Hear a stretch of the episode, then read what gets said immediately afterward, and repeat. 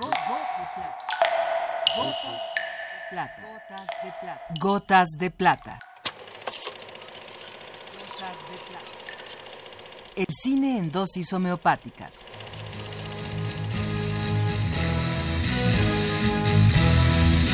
Con Carlos Naro.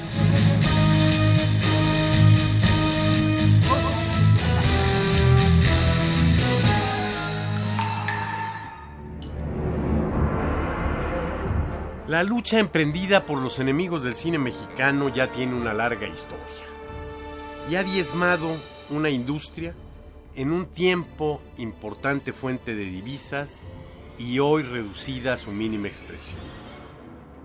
Y si diezmar es dejar al 10%, la catástrofe es aún peor.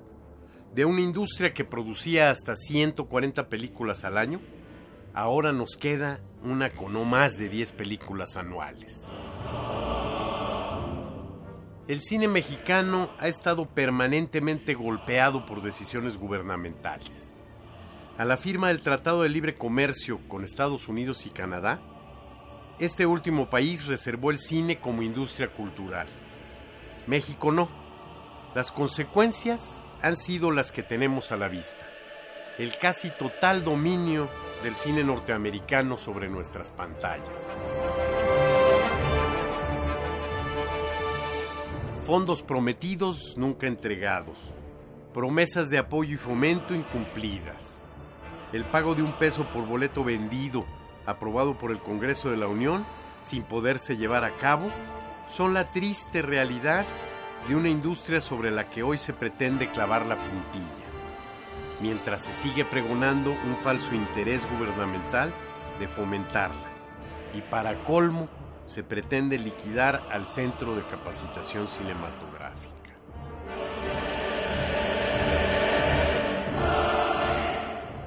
Tendría dos años de existir el CCC, la primera vez que se intentó cerrarlo con una irreflexiva decisión burocrática.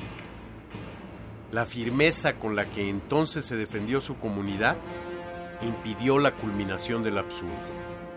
Hoy, sus primeras 25 generaciones de egresados laborando en la famélica industria, en la televisión, en las universidades y centros de enseñanza, demuestran la pertinencia de su existencia.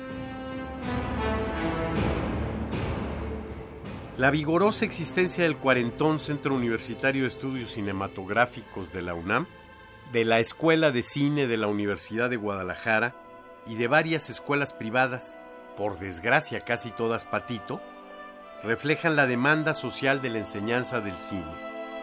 No es suficiente para la mediocre apreciación de una burocracia sorda, ciega y onanista.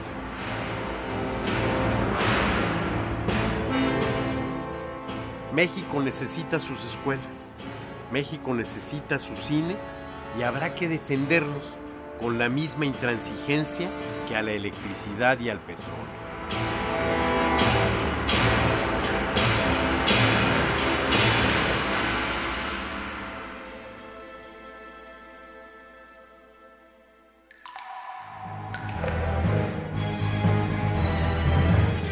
Hasta aquí la dosis de hoy.